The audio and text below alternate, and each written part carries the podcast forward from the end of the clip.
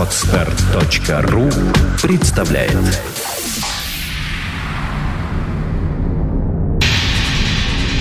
Радиопроект Перпетум Мобиле Результат слияния нескольких музыкальных направлений в нечто единое и целое. Треки, входящие в лайфсет резидентов проекта, провоцируют движение электрических импульсов в сером веществе головного мозга. Затем они распространяются в направлении от тела клетки через спинной мозг ко всем органам. Возникают резонирующие вибрации, бессмертные нематериальные субстанции, называемые душой и физическим телом человека. Эти вибрации порождают энергию нового уровня,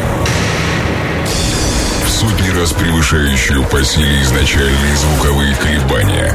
Это движение вечно, потому что музыка вечна.